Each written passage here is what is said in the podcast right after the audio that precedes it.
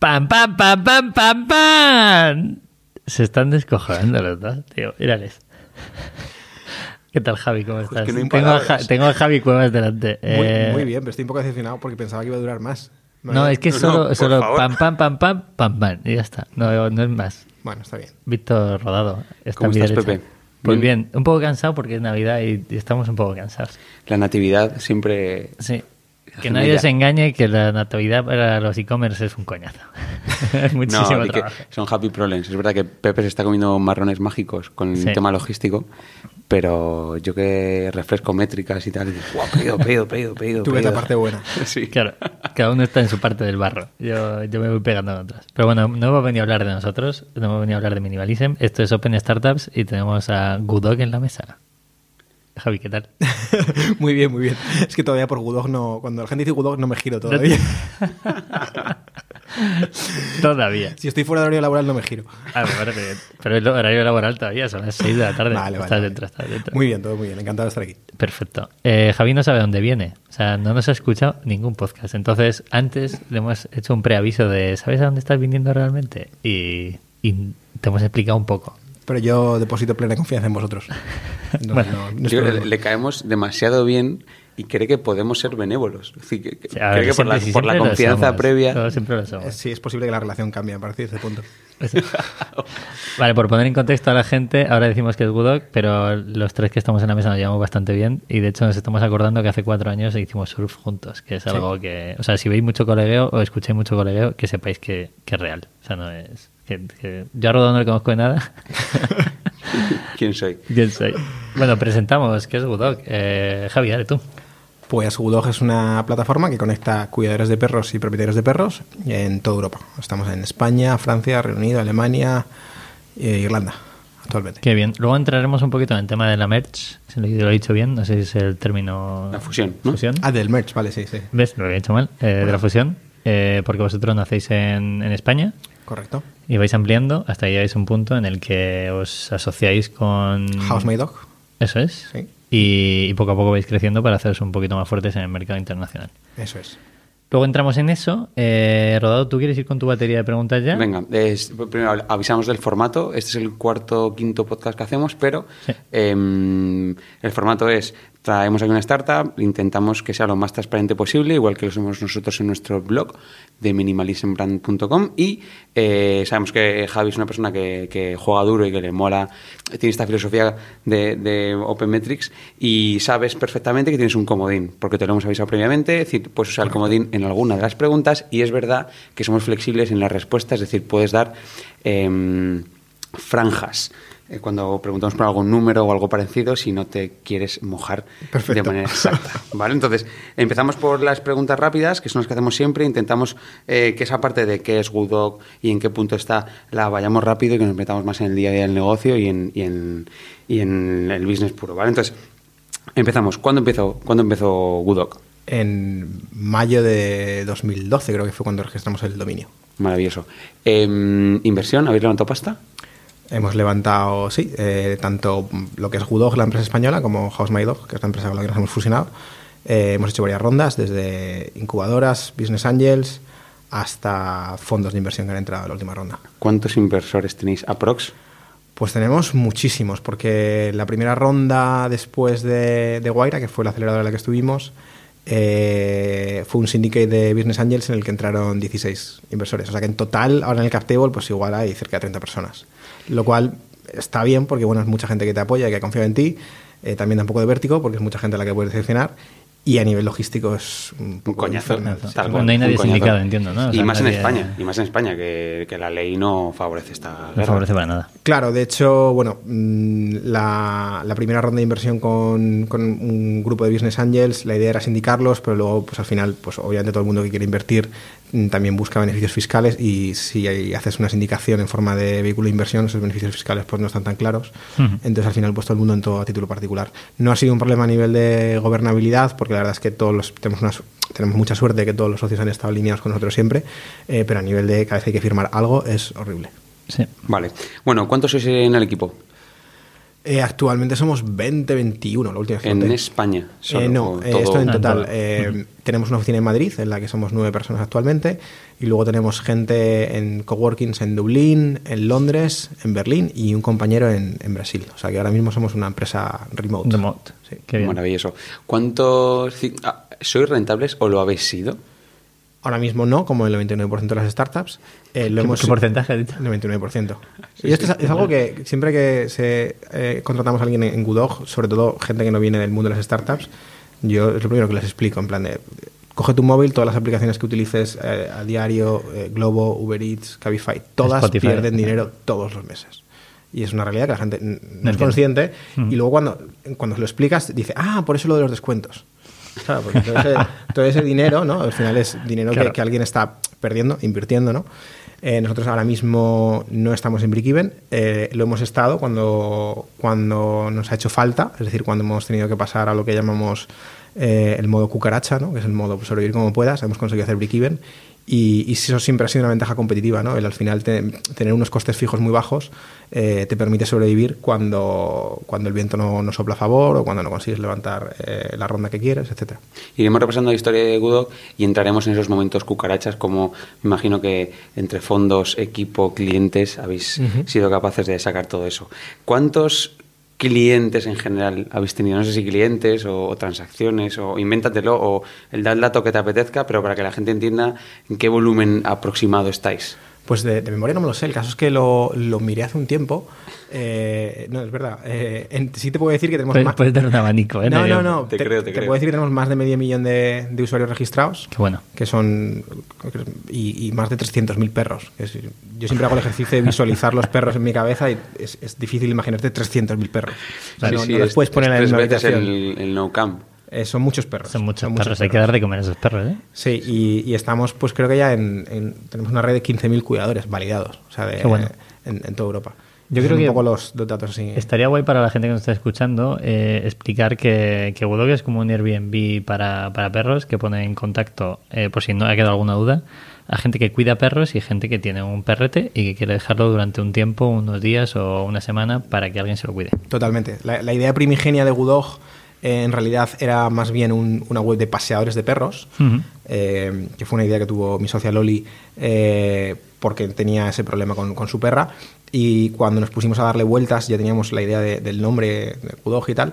eh, era 2012 y era el boom de Airbnb en España, el boom de lo que se conocía como economía colaborativa, que ya está un poco de modé, pero era aquel momento. Y entonces enseguida conectamos lo- las ideas y dijimos, oye, ¿por qué no dejamos que los paseadores también cuiden a los perros? Y eso se convirtió luego en el, en el foco principal del negocio, aunque seguimos ofreciendo el, el paseo. Entonces, en ese momento, en- cuando tuvimos esa revelación, eh, decidimos eh, intentar adaptar el modelo de Airbnb, el modelo de marketplace peer-to-peer, que en aquel momento no teníamos ni idea de lo que era, obviamente. Eh, y, y, bueno, desde entonces hemos aplicado algo que llamamos ADD, que es Airbnb Driven Development, que básicamente consiste en Replicar, eh, replicar. no, o sea, no copiar todo, pero ante la duda siempre miramos lo que hace Airbnb porque, bueno, pues al final, Funciona. eh, aunque es un sector muy diferente y eso también hace que, que haya que darle enfoques diferentes al producto, pero hay problemas que son comunes a cualquier marketplace peer-to-peer y que ha habido gente muy inteligente con más recursos que tú, que ya se ha sentado a pensarlos. Entonces eh, es interesante, pues al menos ver cómo lo han resuelto. Que luego tú apliques esa solución o no, pues depende de ti. Vale, la ronda de preguntas ha acabado. Mandamos un saludo desde aquí a Loli. Eh, hola.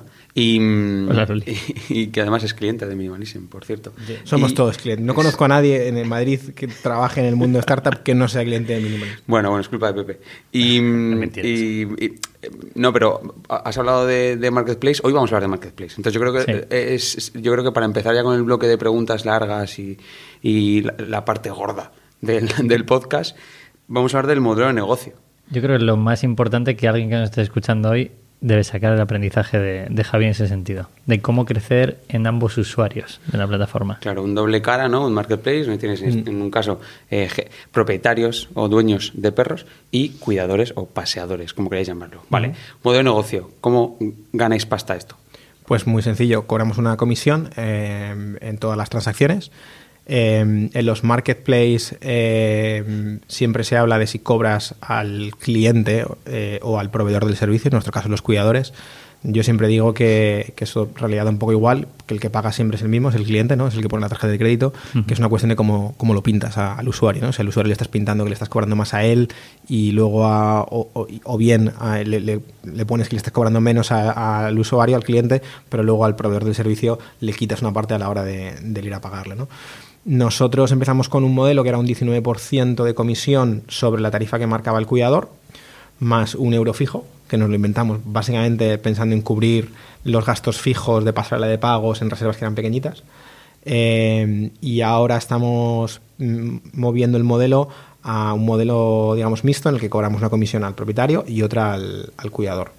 ¿Por qué? Eh, pues originalmente nosotros siempre defendíamos que, no queríamos cobrar al cuidador porque era una manera de eh, minimizar uno de los riesgos principales de todos los marketplaces, que es el del puenteo, ¿no? que alguien contacte o reserve inicialmente a través de tu plataforma y luego todo lo demás lo haga por fuera. Eh, pensábamos que el hecho de no cobrar al cuidador pues era, era un, incentivo. ¿no? Eh, la realidad es que todos nuestros competidores operaban con el otro modelo, ¿no? cobrando, repartiendo digamos, los, los costes, aunque insisto que siempre paga el mismo, que es el cliente. Eh, y con el tiempo pues, nos dimos cuenta que, tenía sentido. Airbnb, de hecho, al principio cobraba solamente al cliente y luego fue, fue moviéndose. Y al final la realidad es que al, que provee el servicio, en nuestro caso los cuidadores, en el caso de Airbnb los propietarios de las casas, como están obteniendo un beneficio económico, eh, ya le están viendo valor directamente a la plataforma, con lo cual es más sencillo justificar que justificarle que tú le estás cobrando algo porque el, valor que le estás proveyendo es bastante claro.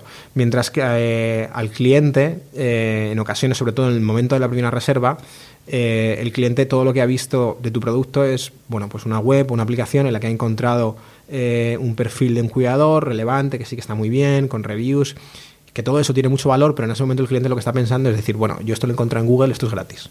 Porque al final todos tenemos esa, esa sensación ¿no? de que la información es gratis, lo cual yo también comparto en cierta, en cierta manera. Eh, y por tanto, si esto es gratis, ¿por qué me estás cobrando? ¿no? Si yo ya he encontrado, o sea, el esfuerzo lo he hecho yo. No, se dan, no son conscientes de que hay, hay un esfuerzo de, que esa persona no ha llegado a, a, a por arte de magia, ni, ni que el hecho de que el perfil esté bien no es, no, no es magia, etcétera. La tecnología, eh, es decir, la tecnología que hay detrás. Claro, pero eso obviamente el cliente no es consciente y ni tiene por qué serlo, ¿no? Al final también está bien un poco que ser un poco prestigitador, ¿no? O mago, ¿no? Y hacer magia y que el cliente tampoco se, tenga que parar a pensar en este tipo de, de, cosas. Entonces, mm, lo que sí, sí que le seguimos cobrando una parte al cliente eh, para, en concepto sobre todo de cobertura veterinaria, es decir, si le pasa algo al perro durante la estancia con Gudog, nosotros nos hacemos eh, cargo y ahí eso se lo explicas en el momento de la reserva y el cliente lo entiende perfectamente y ahí sí le, ve valor, pero es una parte más pequeña, ya no es el 19%, sino que lo hemos bajado al 6%. Depende de, tenemos tarifas diferentes según el país. También porque estamos con la fusión y tal, estamos todavía adaptando tarifas. Eh, y luego al cuidador le cobramos otra parte en el momento en el que le vamos a pagar, porque es obvio que, bueno, que le hemos traído un, cliente ¿no? Eh, y lo, entiende. Vale, mola. Eh, bueno, yo creo que ha quedado claro cuál es el modelo. Ofrecéis tres tipos de servicios, ¿no? Que es pasear, guardería de día sí. y luego el cuidador en tu casa, estancia y demás. El, alojamiento y la guardería de día es básicamente lo mismo, solo que la guardería de día es solo durante el día. Eh, y, el servicio de paseo pues es un paseo de una hora. El servicio de paseo ahora mismo es algo secundario, eh, pero que funciona muy bien sobre todo para clientes que son más reacios a dejar a su perro con un desconocido, pues pueden probar a, reservar un servicio de paseo, etcétera. Eh, nuestra idea futura es potenciar más el servicio de paseo, pero otro tipo de servicio que sea más, digamos, on demand, mm, un modelo más tipo pues lo que puede ser un Uber, un Cabify, un Globo donde el matching es automático, tú no, estás ahí buscando un pasado, sino que se te asigna uno. Qué bueno. es un poco lo que nos gustaría hacer. ¿Os gustaría y estáis trabajando en ello o, Estamos trabajando en ello, lo que pasa es que estamos trabajando en muchas cosas a la vez, eh, entonces no tenemos un no tenemos una fecha, una fecha pero creemos que es algo que puede tener sentido. No obstante, eh, los tickets medios eh, son mucho más altos en el servicio de alojamiento. Totalmente. Cuando la gente se va de vacaciones y te deja el perro pues una semana, incluso tenemos casos de gente que deja el perro un mes y medio. Vale, te voy a preguntar, porque ¿qué porcentaje, si tenéis que balancear de 100 servicios que ofrecéis, cuántos se van a pasear, cuántos a guardería de día, cuántos a estancia? Te lo digo de cabeza, no lo sé exactamente, eh, pero creo que es como alrededor del 70% serán servicios de alojamiento. Vale, También depende de, de, la época del año. O sea, tenemos un, un servicio bastante estacional, el servicio de alojamiento cuando más se demanda es en Navidad, Semana Santa eh, y verano. Eh, el resto, los meses, digamos, valle, ahí se ven más servicios de paseos, de guarderías de día, etcétera. Vale, tiene- Lo tiene cual todo también sentido. tener esos servicios complementarios también está muy bien para compensar esos... ticket, vas metiendo otros servicios, Eso la gente sigue entrando a la aplicación. Al final es recurrencia. Volvemos a la palabra de siempre que tanto te gusta, Rodolfo. El santo grial, recurrencia. Totalmente. Yo quiero saber, y espero que la gente que nos escuche también, eh, ahí entiendo que hay mucha gente desarrollando ideas como puede ser la que, la que tuvo Javi Loli, en la que hay un usuario por un lado, que es el que ofrece un servicio, y otra persona que necesita ese servicio. Eh, ya no solo el tema de la captación, sino a mí me gustaría saber los 100 primeros usuarios, hacia dónde tiras tú. ¿Tú tiras a por la persona que quiere que le cuiden el perro o tiras a por el cuidador? ¿Cómo captas esos 100 primeros usuarios o cómo haces que eso vaya creciendo de forma más o menos similar para que por un lado hay usuarios y hay una demanda también? Pues seguro que si lo cuento ahora parece que es, que es un acierto y que éramos unos visionarios y la realidad es que no teníamos ni idea de lo que hacíamos y tuvimos mucha suerte. Eh, en nuestro caso lo que hicimos fue, eh, todavía estábamos con la idea de paseadores de perros, entonces montamos una landing page en la que buscábamos paseadores de perros en Madrid, que era un poco lo que queríamos hacer inicialmente. Lo compartimos en Facebook, recuerdo que era 2012, cuando la gente usaba Facebook, no, no ahora. Eh, y en cuestión de un par de semanas teníamos 150 emails de gente interesada, simplemente por boca a boca. Estaba el efecto novedad, estaba el efecto que la gente todavía usaba Facebook. eh, y entonces pues dijimos, oye, pues esto primero tiene sentido, ¿no? Parece que no estamos locos. Y, y nos permite empezar a, a ofrecer servicios en, en Madrid. Entonces nosotros empezamos primero eh, por el lado de la, de la demanda, perdón, de la oferta. eh, y, eh, y esto sí que es importante, localizados en un punto concreto. Al final, no todos los marketplaces son iguales. Hay marketplaces, hay muchos tipos. Los, hay que son peer-to-peer, entre individuales, los hay que son entre individuales y empresas, los hay que son entre empresas y empresas. Y luego están los que eh, los servicios igual son online, los que los servicios son físicos, y dentro de los que los servicios son físicos, eh, servicios en el mundo real, en el mundo offline, eh, Te hemos entendido, Lo Javi. tienes muy metido, ya está mi- mimetizado totalmente, tío. entre los que son en el, en el mundo offline, eh, los hay que son que el factor ubicación es, es más importante y menos importante. Entonces, en nuestro caso, nosotros queríamos ofrecer paseadores en aquel momento cerca de ti. Centro de Madrid, entiendo, Una ¿no? persona. De hecho, nos pasó una cosa muy graciosa y es que el la, la primera reserva ever en Gudog fue un paseo para un cliente en el centro de Madrid y la paseadora estaba en Alcorcón. Era un paseo de una hora por, no sé si eran 10 euros o 8 euros. Entonces, yo recuerdo abrir Google Maps, Colapsas, ver lo que se tardaba desde la casa de la paseadora en Alcorcón a, a casa del cliente, se tardaba hora y media en transporte público, llamar a la, a la paseadora, decirle, oye, te haya entrado esta reserva, pero entendemos que no, que no te interesa, porque vas a tardar hora y media de ida, hora y media de vuelta. Sí, sí, no pasa nada, yo lo hago. Tengo tiempo, me aburro, no hay Sí, ningún sí, problema. sí. Y, y lo hizo. Claro. Y- pero bueno, volviendo a lo que decía, eh, la geolocalización es muy importante, entonces nosotros ahora lo, lo que intentamos cuando abrimos un mercado es eh, primero saturar o conseguir un nivel de saturación de ese, de ese nodo, de esa, de esa ciudad, eh, antes de empezar a hacer esfuerzos de, de captación, sí, o sea, de captación de la otra parte, de, de propietarios. Otro cambio que hemos hecho, que también creo que es interesante, es que al principio, cuando hicimos la internacionalización inicial, que creo que fue en 2015, pensábamos en, en los países como mercados. Pensábamos en España, Francia, Reino Unido, y entonces hablábamos de en España tenemos tantos cuidadores, en Francia tal. Y uno de los aprendizajes que, que sacamos de la, de la fusión de, de nuestros socios James y Tim, que eran los, los fundadores de, de My Dog, es que ellos miraban a los mercados como ciudades. De hecho, nos hablaban de mercados y Loli y yo pensamos en países y ellos pensaban en ciudades. Claro. Y no lo entendíamos. Y en realidad nos dimos cuenta que eran ellos eran mucho más listos y que lo- para ellos un mercado era Dublín, otro era Londres y otro era Manchester y otro era tal. Porque mm, que más, o sea, que sea el Que mismo más que país. sea un código postal. Hay algunas, sí, o sea, entonces, bueno, pues es un poco la, la estrategia por, por, por, ciudades y empezando primero por tener una oferta, una demanda suficiente y luego ya ir a por la oferta. Qué bueno. Yo tengo una duda. Al, al revés, perdón. Primero oferta y luego demanda. No, yo creo que ha quedado bastante claro y además eh, podemos eh, puntualizar una cosa. En 2012, que supuestamente era periodo de crisis, eh, quizá, crisis hemos pasado varias y es- supuestamente estamos pasando otra, vamos a pasar otra, así que tampoco que nadie se, se agobie ni se preocupe. Pero en 2012 quizá vosotros entrasteis en un nicho donde la gente podía ganar algo de dinero paseando los perros de gente, entonces eso cierto. puede hacer que potencie que a lo mejor los 150 primeras inscripciones, por así decirlo, a me gano 20 euritos una tarde porque no trabajo, pues puede tener sentido. Pues la verdad es que nunca había hecho esta reflexión, pero, pero la comparto. Sí que es cierto que, que en aquel momento eh, había mucha gente buscando maneras de, de ganar dinero part-time y ya no solamente de ganar dinero, sino de, de tener ocupaciones. Eso es. Porque la verdad es que la yo diría que la mayoría de nuestros cuidadores no lo hacen por dinero, lo hacen porque realmente les parece una ocupación interesante y el dinero pues, es un incentivo, pero no es el objetivo fundamental. Y en aquel momento había mucha gente que tenía mucho tiempo y había mucha gente, que esto sigue pasando todavía, que empezaba a emprender desde su casa. Entonces había- teníamos muchos cuidadores que eran freelance, fotógrafos. Mm, Eso es. Tuvimos durante mucho tiempo a Marina, que, era, que es una cuidadora que ahora es amiga de, de, de Loli, que era fotógrafa y trabajaba en casa y, y, bueno, pues cuidaba perros en casa. Claro, es un extra. A mí me parece perfecto. Puede ser como un globo ahora o servicios similares en los que, oye, puedes echar cuatro o cinco orillas, le puedes sacar algo de rentabilidad. ¿Y ve- veis que hay perfiles que se han profesionalizado dentro de herramientas? Gente que se gana la vida, que tiene una planificación, que ya tiene un método incluso de, pasear, de- como, como en Airbnb, y que eso ya pasa en Airbnb. Esto, como decía antes, los marketplaces todos compartimos ciertas características, pero hay otras donde somos muy diferentes. Eh, yo considero que nosotros somos afortunados por nuestro sector como marketplace porque tiene muchas ventajas. Una de ellas es que el propio servicio eh, que se quiere ofrecer, que es un cuidado de tu perro individualizado, iba a decir personalizado, pero al final es un perro. Eh, aunque esto, una cosa que nos pasa muy graciosa en, en que lo cuenta siempre el equipo de soporte, es que cuando el equipo de soporte les pregunta, bueno, ¿y tu perro qué tal? ¿Cómo se lleva con otros perros? La gente contesta, mi perro es muy buena persona. Oh, pues me suena. Entonces por eso digo que Me el servicio suena, no es me suena. personalizado, sino que es individualizado. Sí, sí. Yo digo, mi perro es muy buen chaval. Tu Pues perro, así que tu perro es un cabrón. Parecido. No, hombre, A cabrón. mí me gusta A ver, mucho- cabrón contigo, Pepe. Me gusta mucho lo de mi perro, es muy buena persona.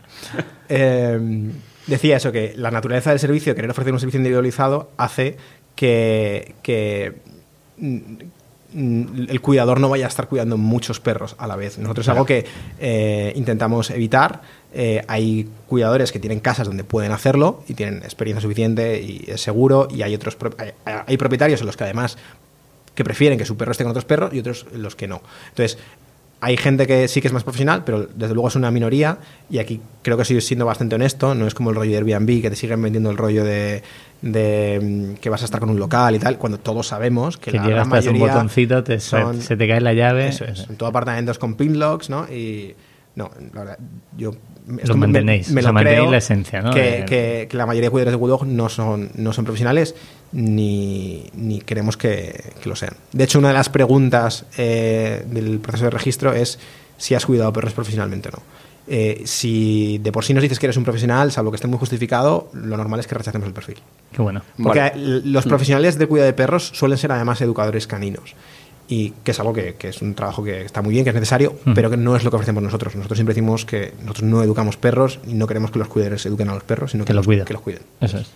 Oye, y el día que tenéis ya la oferta y tenéis la demanda, ese día, es decir, más allá del origen, ¿no? Que es crear una landing page, hacer un servicio muy específico localizado, etcétera, el día que ya pases a la siguiente fase, que ahí es donde os convertís 100% en doble cara, eh, ¿cómo sois capaces de equilibrar la oferta y la demanda, captando público, dando un buen servicio? Es ¿Cómo equilibráis eso? Vamos, me imagino que lo pasasteis mal. Eh, ¿Qué aprendizaje sacasteis de ahí? Además de entender que no eran mercados país, sino mercados ciudad. La realidad es que al principio tuvimos, por una parte, una suerte y es que el primer mes tuvimos una reserva. Eh, lanzamos el, el 15 de agosto de 2012, que es un muy mal día para lanzar porque es festivo nacional. No lo recomiendo como día. Eh, pero a finales de ese mes ya teníamos una reserva. Entonces eso fue, fue muy positivo porque nos animó a ver que lo que estábamos haciendo tenía sentido. sentido. Eh, pero luego la realidad es que fue una travesía por el desierto de un goteo súper mínimo de una reserva al mes, dos reservas, tres reservas. Eh, recuerdo al principio, cuando estábamos Loli y yo en Guaira, que un día haciendo números hubo un mentor que nos dijo, pues tienes que fijaros en las reservas diarias. Ponernos un objetivo, por ejemplo, 10 reservas al día. Y Loli y yo nos miramos, 10 reservas al día. Si las tengo un- al trimestre. Esto es una cosa imposible, 10 reservas al día. Y lo hacemos Muchas va- más. muchísimas más al día. No podemos decir, o sea, ahí ya hace No falta decir, digo, un vamos, pitidito y un, no. un orden no- de magnitud por encima de, de esto. Y, y sí, no sé qué estaba diciendo. No, no, te estaba preguntando que, Ah, que cómo ¿qué equilibrabais oferta Vale, y demanda, eh, claro. a- a lo, lo que quería decir es que, que al principio es muy fácil equilibrarlo porque no tienes tanta. O sea, es decir, tienes mucho tiempo. Sí. Entonces, al final, la reserva Ya. la gestiones casi a mano. No es, no es un problema porque tienes poquito volumen, ¿no? Eh, puede ser más problema ahora cuando de repente pues llega agosto o llega Navidad y te quedas sin cuidadores. Y Claro. haces sold out y entonces te empiezan a entrar clientes y, y el equipo de soporte se vuelve loco para buscar cuidadores y, y, como dicen ellos, colocar a todos los perros, ¿no? Que todos los perros tengan un hogar. Pagaría por ver la atención al cliente de, de Woodog, tío. Es muy divertida. Lo digo de verdad. Y un saludo a mis compañeros de atención al cliente que son maravillosos todos. Eh, bueno, de soporte, le llamamos No, soporte. nos has dicho que antes sí que podías dar un dato, o sea, no podemos dar una serie Sí. de datos por, por temas vuestros, eh, entre la fusión y otras cosas que, que, bueno, no vienen a caso, que a lo mejor algún día te traemos una segunda versión y ya nos podrás explicar todo. Hmm. Hay un dato curioso que nos has dicho. Sí, que es, es algo que, que a mí se me ocurrió mirar hace unos años y lo hago en todas las navidades, que es cuántos perros tenemos en Nochevieja, ¿no? Yo estoy en la, en la cena de Nochevieja con mis padres y les digo, pues hoy en Gudoja hay tantos perros. Y justo lo he mirado antes, ahora, eh, antes de empezar la, la entrevista y, de momento tenemos ya reservados más de 500 perros Qué en bueno. Nochevieja. Que nuevamente si visualizas 500 perros la noche de Nochevieja, pues son, son pocos, son un muchos montón. perros que esperamos que los cuidadores, si alguno está escuchando, tengan mucho cuidado con el tema de los petardos, que siempre Se ponen suponen un problema Sí, para los sí, sí, perretes. se ponen ner- nerviositos los pobres. Oye, ¿no habéis hecho ningún hack, ningún hacking, algún fake a lo Globo, a lo Airbnb en esos momentos iniciales? Si es que no, es que no. Pues seguro que sí. Eh, No me acuerdo de cuál, pero seguro que sí. Si el típico scrapper que le quita algo a otro y que lo usáis para... mm, ya sabes. Bueno, a mí me encanta hacer scrapping. a mí se me da muy bien el scrapping y se me da muy bien la ingeniería inversa, eh, que es un scrapping un poco más sofisticado. Eh, pero sobre todo he sido más para, para análisis de, de datos, ¿no? de, de cómo están tus competidores. A decir verdad, muchas veces uno se obsesiona con, con sus competidores y, y dices, ah, qué guay, tengo toda esta información súper útil, y luego no haces nada con ella. Claro, no puedes al final no, no es una información accionable. Claro. Entonces, pues bueno, está muy bien para fardar eh, o para cuando hablas con inversores, como dar la sensación de que tienes mucho control sobre la situación. No, incluso puedes tener un desarrollo, ¿no? Decir, oye, estos tienen cantidad de usuarios activos, no sé cuánto. Tienes ese dato, pero saber que puede llegar hasta ahí. Pero tienes que ver cómo llegar hasta ahí. Claro, eh, todo eso está bien, pero a mí me ha pasado de veces en las que pensar, joder, tengo toda la información, tengo muchísima información de todo lo que está pasando en el mercado y de repente al día siguiente te levantas por la mañana y ves una noticia en TechCrunch y dices, vale, no tenía ni idea Nada. de qué coño estaba pasando aquí. Curioso. Eh, entonces, mm, esa información, pues bueno, está bien de cara a hacer comparables, Ujú. Pero, pero al final no cambia tu negocio. Qué bueno. Yo Es tengo decir, una... si vosotros tenéis un competidor que vende carteras podéis, y podéis mm, fichear cómo lo hacen, tal, si, con, dónde captan y tal, pero eso no va a hacer que vendáis más, más es, carteras. incluso puedes saber la publi de Instagram y de Facebook de cualquier marca. De o hecho, sea hay, que- un plugin en, hay un plugin en Chrome que si tienes un Shopify Te te, te coge un montón de datos, los productos que más venden, lo que facturan, etcétera, etcétera, y cuando lo ves dices, bueno, sé lo lejos o cerca que estoy de ellos. Pero no, No vale entiendes.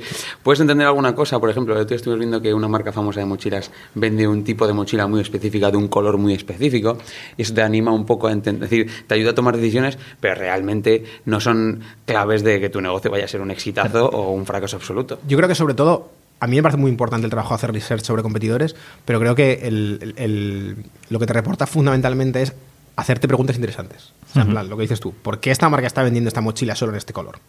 Claro. Más allá de decir, más es eso, eh, en lugar de, pues si ellos venden en negro, yo voy a vender solo en negro. Claro, ¿no? Claro. efectivamente, totalmente de acuerdo. Yo tengo una, una cosa que me parece muy interesante. O sea, yo soy muy fan de Airbnb desde los inicios. Yo también. Eh, hombre, les tienes que haber reventado. O sea, más te vale que seas, que seas fan. Eh, hay una cosa, eh, no sé si vosotros empezasteis con el tema de reviews, calidad fotográfica y todo eso al- desde el principio. ¿O en qué momento os dais cuenta que el tema de que alguien pueda valorar el buen servicio o que haya una buena foto del cuidador o de perros que hayan cuidado os incrementa que el usuario sea más afín a a utilizar el servicio?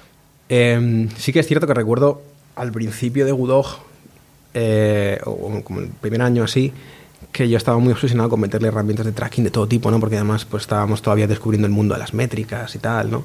Y, y recuerdo que metimos ClickHead, que es una herramienta para te registra los clics y te hace mapas de calor y tal. Y sí recuerdo ver con Loli un día que en el perfil de cuidador la gente reventaba el botón de- del slider de fotos, de pasar a la siguiente foto, lo reventaba y dijimos, joder, pues las fotos son súper importantes. Y ahí empezamos a darle más peso. Eh, las fotos se revisan por el equipo de, de Gudog. No obstante, luego con más tiempo hemos visto que, que si bien son importantes, también son un poco una distracción.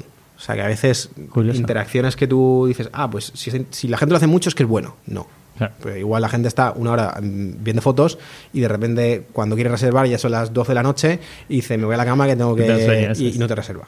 Claro. Entonces, de hecho, esto pasa en Airbnb. En Airbnb, eh, el caso- las fotos sí que son muy importantes en Airbnb y de hecho ahora mismo las tienen como full width Sí. a saco, pero antes tenían mucho más visible toda la información del propietario y ahora está súper escondida, ¿sabes? No ves ni la foto del propietario, o sea, tienes que hacer mazo de scroll Sí, para tienes que hacer un de clicar en Porque la gente se Sí. perdía el tiempo, supongo que es la reflexión, ¿no? En ver quién es el propietario y tal. Y, Claro. y Airbnb dice, no, yo quiero que la gente continúe y les dan con la, con la vara para que continúen en el, en el funnel, ¿no?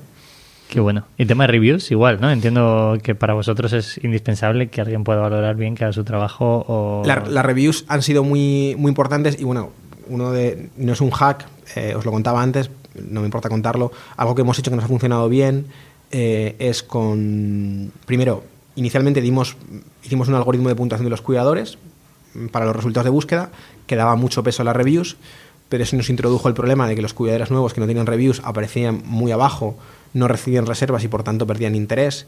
Y cuando un cuidador nuevo pierde interés, no solamente es el problema que pierde interés, sino que igual al mes le, contacta un propietario porque resulta que es- ese cuidador está cerca de, de la casa de este propietario y el cuidador, como ha perdido el interés, no contesta. Entonces ya no solamente estás perdiendo ese cuidador, sino que estás perdiendo ese propietario. Entonces eso era, era un problema y lo que hicimos para solucionarlo fue en modificar el algoritmo de puntuación para dar un boost, una puntuación extra a los cuidadores nuevos durante las dos primeras semanas. Eh, pero eso todavía no, no- no terminaba de, de funcionar y lo siguiente que dijimos es, bueno, ¿cómo, ¿cómo conseguimos que un cuidador reciba, un cuidador nuevo reciba su primera reserva lo antes posible? Entonces nos ocurrió eh, ofrecer un descuento eh, que aparece destacado en los resultados de búsqueda eh, si reservas con un cuidador nuevo. De esta manera lo que hacemos es eh, incentivar que esos cuidadores reciban su primera reserva y cubrir la parte de, mm, de- del funnel o la, la parte de- del público que es más sensible al precio. ¿no? Hay gente que, hay mucha gente que le da igual el precio, pero prefiere ver 50 reviews de- de- del cuidador y hay gente que le puede dar menos importancia duele, eso es. sí se puede, sí se ahorra un, un dinero. Entonces, la verdad que esto es algo que, que a nosotros no, no nos cuesta dinero, o sea, renunciamos a la comisión en- porque el descuento equivale a nuestra comisión en esa primera reserva, Ujú. pero estamos activando un, un cuidador nuevo que va a tener su primera review y además estamos probablemente activando un propietario nuevo. Esto es puro marketplace.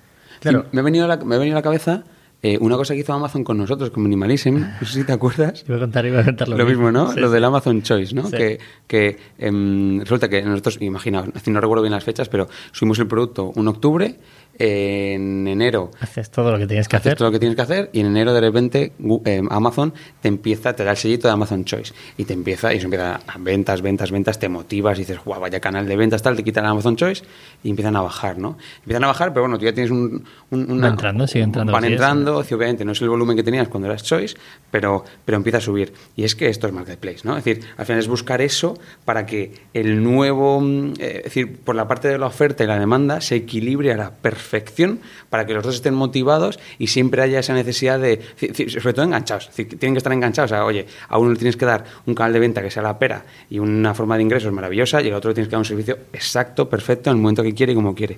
Esa es la complejidad. Yo siempre me quito el sombrero eh, ante ese tipo, y ese, ese detallito tan pequeño lo cambia todo, ¿no? Bueno, Darle un descuento. Hay una cosa que a lo mejor los que nos están escuchando les puede parecer eh, banal o a lo mejor no saben que la mayoría de marketplaces lo primero que ven es de pago. Sea, y vosotros no lo estáis haciendo. O sea, me refiero en un Booking, en un Nevera Roja, todos los que veis los primeros es alguien que ha pagado por estar el primero. Ah, los destacados. Claro, entonces no sé si vosotros utilizáis destacados para meter a, a cuidadores o si realmente decís, oye, quiero que un cuidador tenga X reviews o quiero potenciar que tenga la primera visita o lo que sea. Eh, actualmente no hay un sistema de destacados de pago. Sí que nos hemos planteado eh, pues crear como una especie de, de plan premium para cuidadores. Eh, que aquí otra jugada que también es propia de un marketplace es que este plan a los cuidadores no se lo cobraríamos, sino que se lo descontaríamos de, de su primera reserva. Qué bueno. Que es más sencillo, Sí, claro. le, le- le Perfecto. duele menos y, y- y- Más transparente. no- Claro, y si ves único que- tráfico y ves que te entran tres o cuatro Eso y es. que estás activo, tal, ahí ojo, no ser que se os profesionalice, que es también la parte que, que, que queréis evitar. Es- Sí, sí, hombre, es, es un riesgo. Pero bueno, el- la idea de esto sería un, un plan premium en el que incluir una serie de beneficios, eh, como por ejemplo puede ser eh, salir más destacado en los resultados de búsqueda o un seguro que cubra eh, daños personales. Nuestro, nuestra cobertura veterinaria ahora mismo cubre al perro, pero no cubre si el perro se te come tu zapatilla. Eh, Luego podemos entrar en cosas que hayan pasado, porque a mí me gusta mucho el barro. Entonces, ese tipo de cosas me encantan. Vale, vale. Sé que hay alguna que no puedes decir, pero No, que nosotros sabemos, pero habrá otras que, que nos tendrás que contar. Vale, vale, os cuento lo que queráis. Eh, volviendo a, a lo, que, lo que estaba contando. Eh, sí, es lo del plan premium, que, que la idea es eso, ofrecer una serie de beneficios a algunos cuidadores que, que les interese, o como puede ser, por ejemplo, cobrarles menos comisión. Eh, ¿no? Al final, pues como el, el plan Prime eh, de Amazon, que tú pagas una cuota pero no tienes gastos de envío, pues algo, algo similar. Decir, que estáis todavía en ello. Que lleváis eh, un montón de años y todavía seguís ahí con- eh, intentando buscar nuevas formas de que se equilibre, ¿no? A ver, llevamos muchos años también porque, y esto es algo que también suelo aclarar, nosotros cuando montamos Woodog no montamos una startup. Fue un proyecto, una idea que teníamos Loli y yo, y dijimos, vamos a hacer esto porque nos parece gracioso, a ver qué pasa. De hecho, o sea, ni, ni, ni pensábamos en, en una ronda de financiación, ni en una incubadora, ni en métricas, ni nada. Fue, tenemos una idea feliz, Vamos a ver que qué tiene pasa, sentido, a ver qué pasa, nos parecía divertido y ya está. Si montase ahora algo, pues probablemente siempre, y alguna vez lo hemos, sabéis que lo hemos hablado, eh, yo creo que la siguiente sería como jugar a, a un videojuego con la guía. Claro. Ya me, ya me sé los trucos. Con algún truco, eso es. Claro, claro, ya me sé los trucos y, y puedo ir más rápido. Sí. Eh, pero bueno, también la parte de hacerlo. Bueno, si no lo desde- hubieras hecho sería imposible que tuviera los trucos. O sea, Sí, totalmente. Está claro. Y también la parte de hacerlo desde la inocencia también es Muy bonita. es muy bonita. ¿Qué día eh, de repente eh, Woodog es una startup? ¿Qué pasa? Bueno, yo creo que hubo un. Ha habido varios momentos de. vari- varios puntos de inflexión o varios momentos críticos. Uno de ellos yo creo que fue antes de, mm, de entrar en Guaira. eh, porque antes de entrar en Guaira, Gudog ya estaba en el mercado. O sea, nosotros ya- Guaira es una aceleradora de startups de Telefónica, para quien no lo conozca. Eh, Rodado, ¿tú la conoces? No. No, no, consta. Vale, vale, ya está. O sea, es una coñita. que- No, sí, sí lo conozco y en Application estuvimos ahí un año. Maravilloso. Justo después que nosotros. Hmm. Bueno, nosotros llegamos allí ya con el producto funcionando y, y había reservas y aquello funcionaba, pero sí que es cierto que mm, llevábamos pues ya un año currando en ello. Yo en aquella época tenía otra empresa y estaba part-time, entonces bueno, yo no tenía prisa, también eso hace que fuésemos más lentos. Que Eso no es muy importante. No tenía prisa, eh, pero Loli estaba full-time y ya no podía estar más tiempo full-time, pues se le acababa el paro. Y entrar en Telefónica, o sea, en Telefónica, en Guaira, mm, pues nos permitió tener esos 40.000 euros para al menos poder seguir dedicándole un año más, sobre todo que Loli pudiese tener un, Un sueldo. un mal sueldo, bueno, un mal Sí, sueldo, eh, y continuar con ello, ¿no?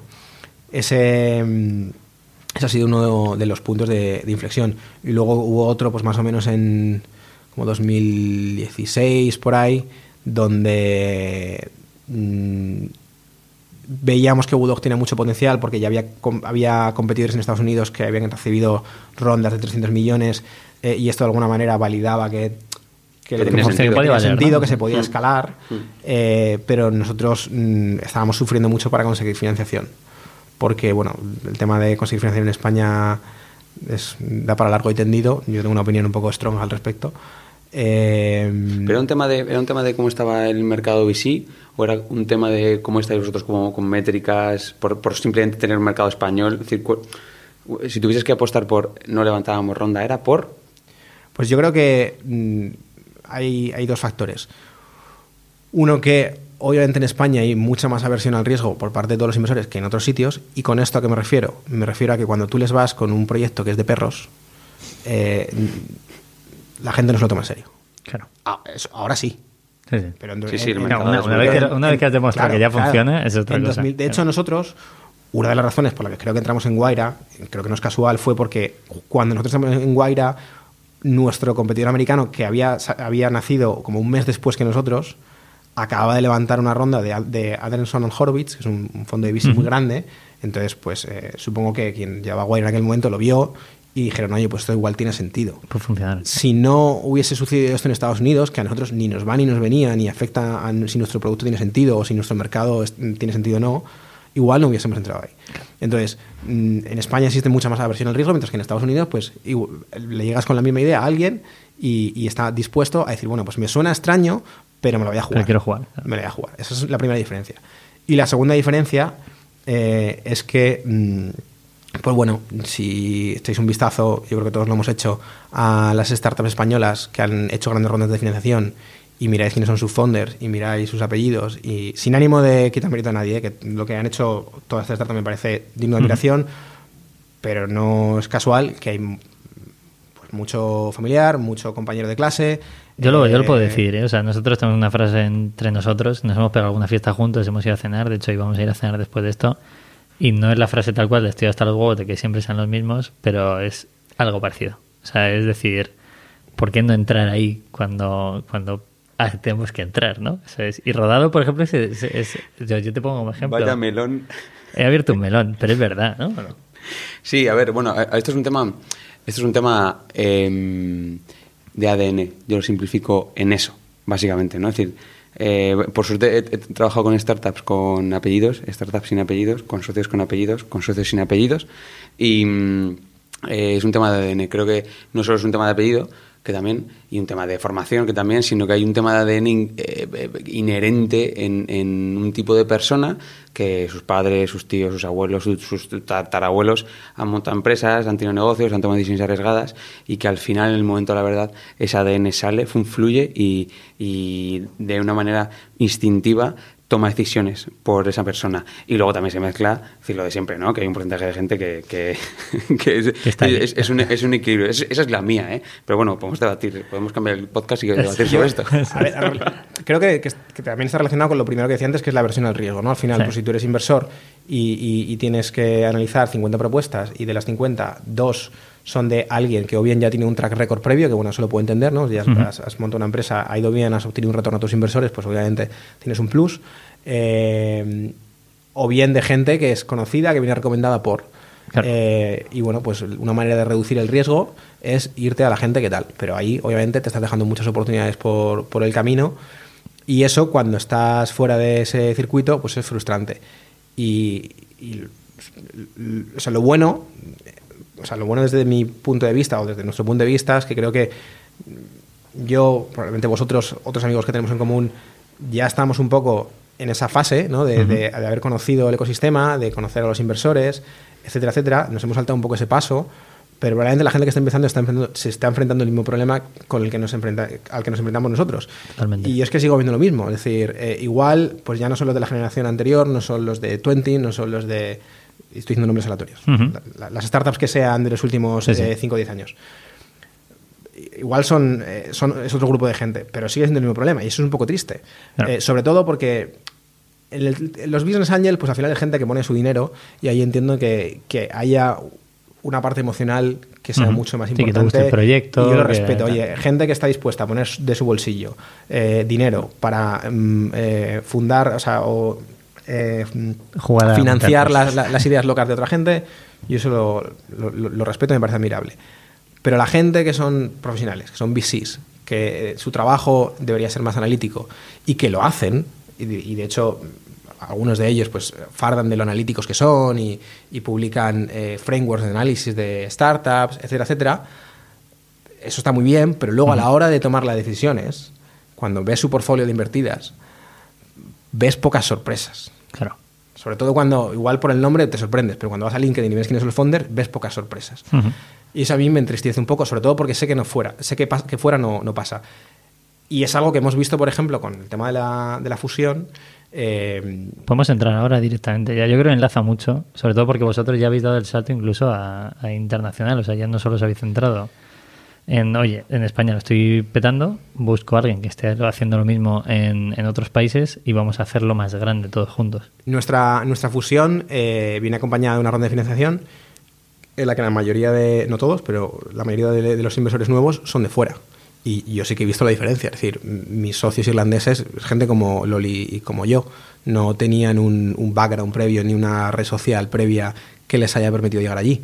Pero sí que es cierto que allí mm, pues se les ha valorado por lo que estaban haciendo, cómo estaban ejecutando, por sus números y, y no por otras cosas. Dicho esto, mm, también hay que decir la parte positiva y es que a nosotros mm, del ecosistema de inversión español muchísima gente nos ha ayudado muchísimo muchísimo. Eh, igual no nos han invertido, pero nos han ayudado en todo lo que han podido. porque yo creo que de alguna manera veían que el proyecto tenía sentido, veían que el equipo tenía sentido, eh, pero bueno, a la hora de, mm, de, tomar decisiones, pues sus criterios de evaluación eran otros y sobre todo tenían una versión al riesgo mayor. Sí, es verdad que yo, eh, por, por, por acabar con este tema, que yo creo que además que efectivamente da para cuatro o cinco podcasts porque podemos empezar a sacar ejemplos, ver cosas, detalles y, y opinar. Eh, sí, es verdad que yo muchas veces, personalmente, me he sentido como un invitado especial y no como una parte de. Eh, y yo creo que es un poco bajar al barro lo, lo, que tú has dicho, ¿no? Que, bueno, nosotros desde Minimalism estamos creando algo totalmente diferente a nuestro rollo, sin depender de nadie, a, como nos haga narices, eh, pudiendo elegir por lo que tú decías, ¿no? Porque ya tenemos las instrucciones, ¿no? Y la guía paso a paso. Uh -huh. eh, y bueno, pues tenemos esa suerte, ¿no? Hemos ido esquivando cosas hasta llegar aquí. Eh, y, y, y, bueno, pues tenemos el privilegio, la suerte o el curro detrás de haber conseguido posicionarnos aquí y, de, y tomar decisiones, ¿no? Pero, pero, eh, creo que hoy el, el, mercado de los VCs, el mercado emprendedor, no tiene nada que ver a, a 2012, que es cuando empezamos los tres que estábamos aquí. Uh -huh. Y creo que ha cambiado a otro nivel y que hoy es un ecosistema infinitamente más maduro en el que los Oaira, los Cafán, los medios, los incluso eh, ya ves gente que se acerca a nosotros, gente normal de la calle que podía meter su pasta en bolsa y que se acerca a nosotros y nos dice, oye, yo quiero invertir en minimalismo. Totalmente. Decir, que ya ha cambiado algo y creo que lo que viene mola. Así que, bueno, lanzo un, una, una, caña ahí como de esperanza. Yo creo que está cambiando y es verdad que si miras, mirando los portfolios de, de, de, de algunos fondos, sí que hay gente pues, que no viene de ese mundo y que está invertida por, por VCs. Esto es un hecho. Uh -huh. Pero sí que veo una diferencia en cuánto trabajo y esfuerzo le ha costado a esa gente conseguir esa ronda de un millón de euros versus cuánto le ha costado a esta otra persona conseguir esa ronda de 5 millones eh, con tres meses de vida o incluso con un PowerPoint. Uh -huh. O sea, a ti, a mí o a muchos de los que conocemos, nadie nos pone un solo euro sin tener una pantalla que enseñar. Sí, sí, unas eh, métricas necesarias. Pero hay gente que por lo que sea eh, lo puede tener, sí. Lo puede bueno, tener. pero porque igual que tú me puedes llamar a mí, eh, habrá alguien que pueda llamar Correcto. a otro. Entonces, eh, esto es, es que es así. O sea, no sí. hay mucho más. Bueno, nosotros somos los que vamos a liderar los siguientes. Ese es el 25, plan, que el que, tenga, que el que, dentro de 20 años necesite algo que nos pueda poner un mail. Al que le guste bien, al que le guste, pues nada, hablemos del funnel. Venga, funnel, eh, yo funnel creo y fusión, ¿no? funnel y fusión. Yo creo que serían las cosas más, más cruciales que la gente sí, quiere escuchar. Sí, sí, muy sencillo. A ver, eh, primero, hablando del funnel, ¿no? Eh, ¿Cómo captáis? ¿Qué canales usáis? Pues nosotros hemos vivido fundamentalmente del SEO durante, bueno, hasta, hasta ahora lo cual está muy bien porque nos permite ir a ese modo cucaracha cuando las cosas no van bien, que básicamente consiste en decir, pues no me gasto un euro en nada de marketing. Y de hecho, estuvimos una época en la que estábamos buscando financiación. Nos preguntaban, ¿cuál es vuestro coste de captación? Y nosotros decíamos, cero. ¿Cómo que cero? No es que no gastamos nada en marketing. Flat. todo claro. O sea, claro. y era, era, así. El problema es que, claro, eh, el problema de depender de, del SEO eh, es que dependes del volumen de búsqueda que haya en Google ese mes. Y entonces tú no puedes acelerarlo. Entonces al final pues es un poco como surfear, ¿no? Pues puedes coger una ola, la ola puede ser más grande o más pequeña, pero lo pero que puedes que hacer ahí. es, tú puedes intentar mantenerte en la ola con más o menos estilo, pero, pero la ola es la que es. ¿Qué vuestros competidores sí que están inyectando pasta en canales? Sucedió que y esto también tiene que ver con el, con el rollo de llevar tanto tiempo que al principio estábamos solos en el mercado, fuimos los primeros en Europa, lanzamos antes que nuestros competidores americanos. Eh, y pasaron los años y de repente pues surgieron competidores, en concreto surgió uno en España que era Bibulu, que luego terminó siendo DogBuddy, eh, que empezaron a jugar a otro tipo de juego, que no era el que estábamos jugando nosotros, que es el juego de me, me dopo con dinero de VC. ¿Voy a pérdidas? No lo digo de manera negativa, sino bueno, es una manera de jugar la partida. Claro. Voy a pérdidas, eh, inflo mis pujas de, en, en, Google Ads. Me cargo la competencia, pues. Me cargo la competencia. Entonces, nosotros teníamos financiación, pero cuando tu competencia tiene un orden de magnitud más financiación que tú, no puedes jugar al mismo juego. Entonces, bueno, nos, mmm, nos permitió sobrevivir el tener mm, muy buen SEO, mucho mejor que ellos. Eh, en nuestro caso, además de, de, haber hecho un buen trabajo de SEO, nos beneficiaba eh, el ser los primeros, porque teníamos un, un dominio muy bueno u2.com, cinco letras, eh, y muy antiguo, de 2012, que al final uh -huh. la antigüedad del dominio también es importante de cara, de cara al SEO y si bien en muchas otras cosas el ser los primeros nos ha penado porque no teníamos ni idea y nos hemos tenido que enfrentar a cosas que luego la gente ya, los competidores han tenido resueltas, en, este caso el haber sido primeros era, era un beneficio. Entonces el SEO ha sido, ha sido clave y siempre hemos tenido un poco más como asignatura pendiente la captación orgánica. ¿no? Eh, siempre que hemos intentado más en serio o menos en serio canales de captación de pago nos ha costado mucho porque también porque nosotros eh, siempre hemos sido muy conservadores a la hora de gestionar la empresa, sobre todo eh, Loli y yo, eh, y, en cuanto veíamos que el, que el CAC, el coste de captación de un cliente, era, era superior al lifetime value, decíamos esto no tiene sentido y, cortábamos, ¿no? es curioso que cuentes qué habéis hecho, porque a nosotros no lo has contado antes y a mí me flipa que habréis otros canales que no sean un Instagram, un Facebook, que también hacéis remarketing posiblemente. Sí, claro, lo que, lo que empezamos a pensar es decir, bueno, estos canales de captación no son rentables porque estamos compitiendo con nuestros competidores que tienen más dinero para gastar que nosotros, pues lo único que nos queda es buscar otros canales. ¿no? Entonces, eh, ahora estamos potenciando mucho eh, lo que son partnerships. contratamos a, Sara, que es la Head of Partnerships, que ella, ella antes era Head of Partnerships de Deliveroo y es una chica que, británica, trabaja en Londres, que es la leche de buena, y que lo que está haciendo es montar un, un pipeline de, de partnership eh, para conseguir eh, traer tanto propietarios como, cuidadores. Entonces, por ejemplo, tenemos ya un partnership con Tienda Animal, que es la cadena más grande de tiendas de, mascotas en, España. Estamos trabajando con varias marcas de, pienso, estamos trabajando con, clínicas veterinarias. Eh, los partnerships es algo que es difícil porque lleva mucho tiempo, es muy difícil sobre todo medir posibles retornos, ¿no? porque al final siempre hay como muchas buenas intenciones por ambas partes, ¿no? Porque al final los partnerships en general no es una situación en la que uno le vende a otro, sino que suele ser situaciones en las que sobre la mesa es un win-win. Bueno. Entonces cuando tú sientes a dos empresas y todo va a ser un win-win, todo son buenas intenciones. Pero luego a traducir los resultados siempre es que ver si suben usuarios y sobre todo que no, escala, no es darle un botón y abrirlo, cerrarlo, multiplicar por 10 la inversión y que eso multiplique por 10 el ROI. Eso es. La jugada es que si te funciona, eh, pues de repente tienes un canal que es solo tuyo. Claro, claro. Claro, efectivamente, nada exclusivo. La parte negativa es que eh, son difíciles de, internacionalizar. Es decir, yo puedo hacer un partnership con una cadena de tiendas en España, pero si lo que hace en Reino Unido, tengo que empezar de cero. O sea, bueno, me puedo utilizar el caso de uso del de España para, para llenarme el camino, pero es un trabajo desde cero. Entonces, pues. Pero bueno, al final, los canales de captación de pago también sucede esto, ¿no? Que, eh, bueno, salvo, salvo Facebook que se come todo el presupuesto que le eches, eh, pero Google, si tú haces Google Ads, eh, tu techo es el límite de búsquedas. Puedes empujar más, pero eso es lo que hay. Claro. Si en display tienes más juego, pero sí, sí, al final Google Ads, que tienes el volumen más grande, no, no tira. Pero tengo dos preguntas de las que me gustan.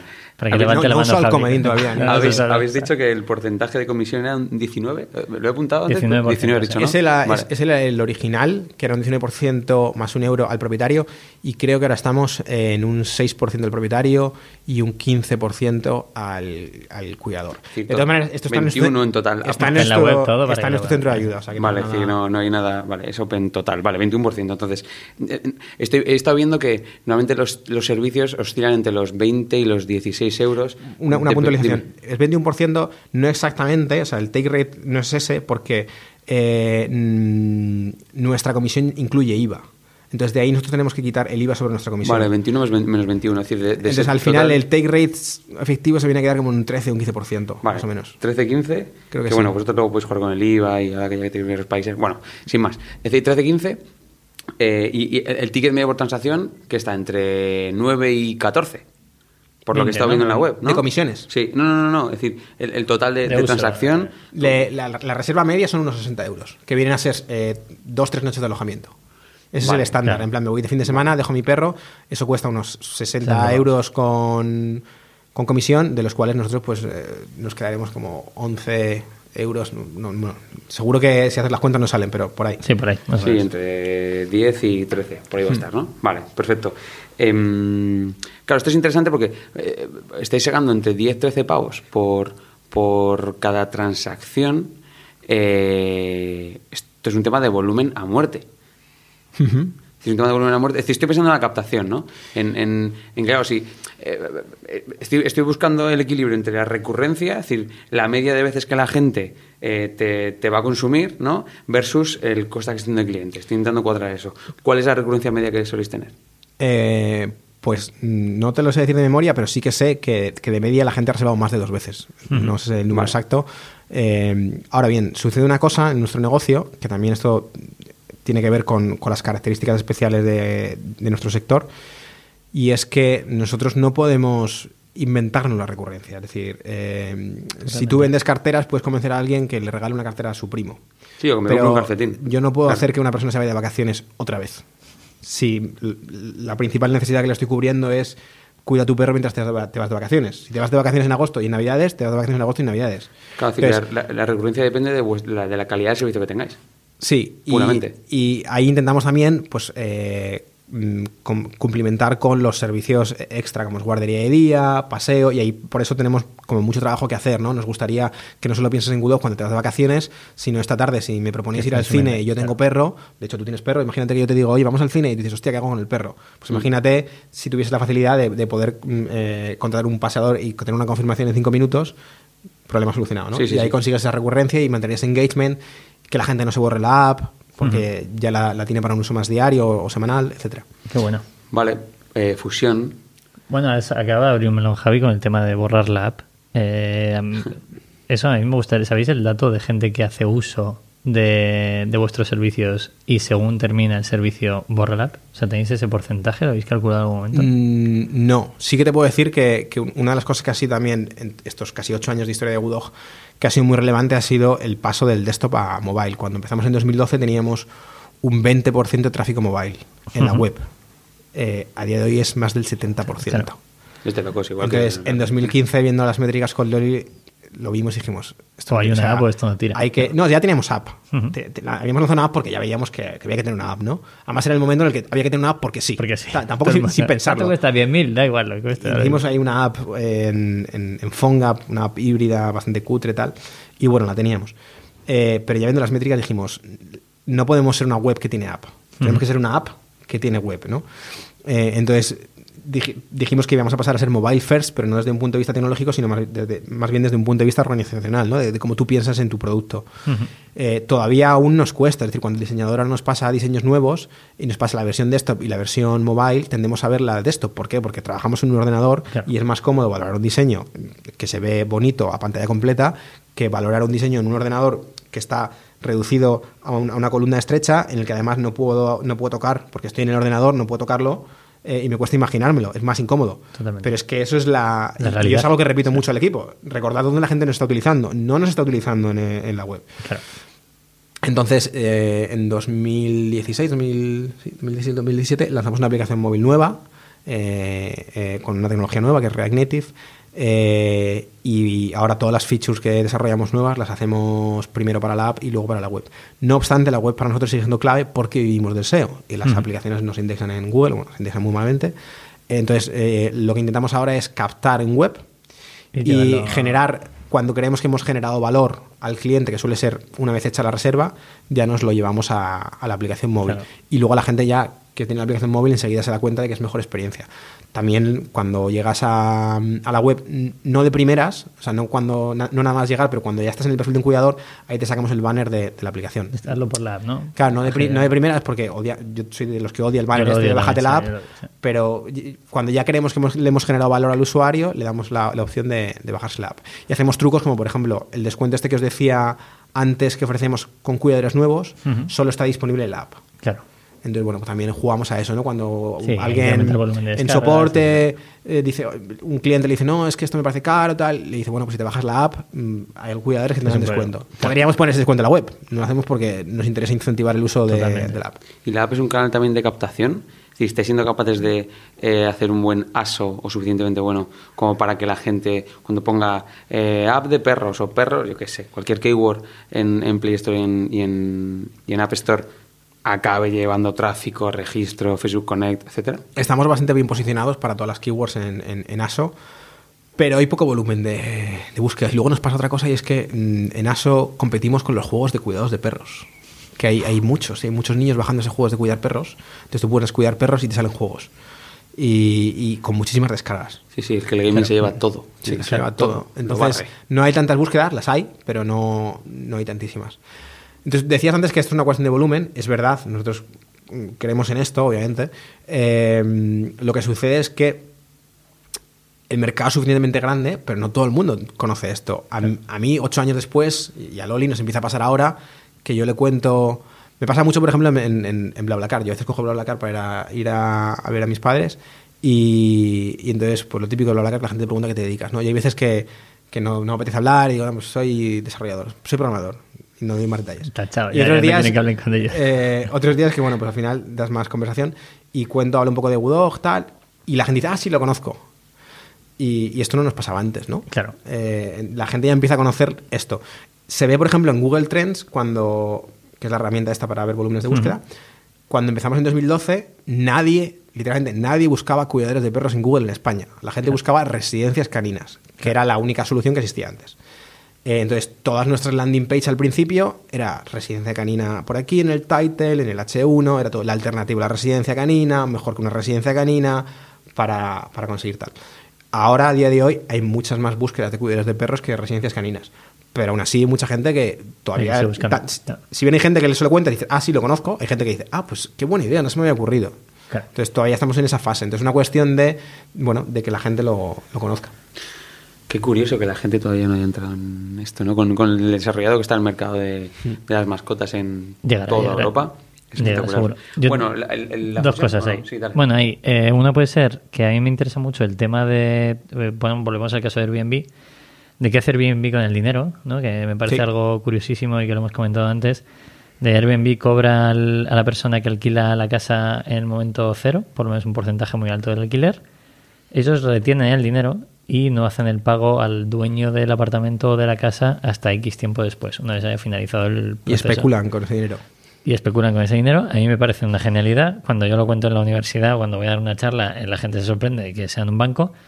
Quiero saber qué hacéis vosotros. O sea, entiendo que no tenéis el volumen de, de dinero que puede llegar a tener Airbnb y que no os habéis planteado otra cosa, pero habéis solucionado una forma brillante cómo hacerlo. Mm, Loli y yo, desde el primer momento, siempre hemos sido muy conservadores en muchas cosas y una de ellas es esta. Nosotros no queríamos tocar el dinero de los cuidadores, pero al mismo tiempo necesitábamos tener control, porque si el servicio había sido malo, queríamos ser capaces de ofrecer el- la calidad de, de servicio de decirte, pues te hago un full refund y ya veré yo si le pago el cuidador de mi bolsillo o no. Claro. Eh, cuando empezamos en 2012, en- la única manera que había de hacer esto, es decir, de, de cobrar dinero, el importe total de la reserva, porque esa es otra, queríamos cobrar todo, no queríamos que hubiese un pago en mano, porque entendíamos que parte del valor añadido Y os pueden puentear, además, que ese puede ser un problema. Exactamente. Y parte del valor añadido es que el pago sea un poco mágico, ¿no? La sensación esa de, de cojo un Uber, me bajo del Uber y no, No tengo te que hacer nada. claro. Pues igual. Eh, la única opción que había entonces era una API de PayPal que se llamaba Adaptive Payments, que hacía falta verificación y que era horrible, que le obligaba al cliente a hacerse una cuenta de PayPal a la hora de pagar. Y fue como empezamos. Ujú. De hecho, funcionaba tan mal que la primera reserva de la que os hablaba antes, eh, el cliente no fue capaz de, de pagar a través de esto y le acabó pagando por transferencia bancaria a la cuenta de Bankia de, de Loli de entonces. Y, Porque tan mal, mientras paguen, no hay problema. y bueno, esa era la única solución. Y, y más adelante, de repente apareció una startup francesa eh, que se llamaba Letchi, que se dedicaba, era una aplicación para hacer botes entre amigos. Eh, entonces ellos básicamente pues hacían escrow, que es almacenar dinero como una especie de modelo virtual. ¿no?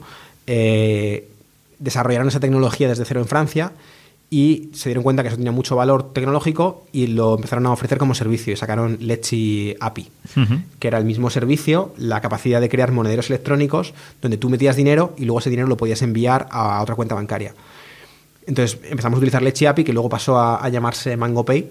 eh, y MangoPay, pues a día de hoy es una plataforma de pagos especializada en marketplace y plataformas de crowdfunding, porque al final la plataforma bueno. de crowdfunding Es lo mismo, es lo retienes, mismo, es es. retienes dinero en un sitio y luego lo, lo repartes. Entonces nosotros lo que hacemos ahora con MangoPay es que el cliente nos paga el importe total, ese dinero va al monedero de Gudog en MangoPay, nosotros tenemos control sobre ese dinero, pero no es nuestra cuenta bancaria. Bueno. Cuando la reserva finali- finaliza y todo está ok, nosotros movemos el dinero al monedero del cuidador y ahí el cuidador cuando quiera lo puede retirar a su, a su cuenta bancaria. Vosotros quedáis la comisión que, que, está pactada en el acuerdo. Y Eso es. Nosotros, además, otra cosa que hacemos para evitarnos el tema de las cancelaciones, que a nivel contable siempre es un infierno, eh, lo que hacemos es que dejamos una ventana temporal de, creo que son 15 días o dos o tres semanas desde la finalización de la reserva hasta que nos pagamos la comisión. De manera que solamente nos movemos el, movemos el dinero en nuestro banco cuando entendemos que esa reserva es inamovible. Entonces, de esa manera, en nuestra contabilidad no hay, no, hay cancelaciones porque todas las cancelaciones han sucedido en MangoPay y, y nuestra, nuestra contabilidad, según día viene Hacienda a visitarnos, será muy, muy limpia, muy fácil. Muy fácil. Hubiese sido un jugadón haber creado un MangoPay Totalmente. A la par. A la par.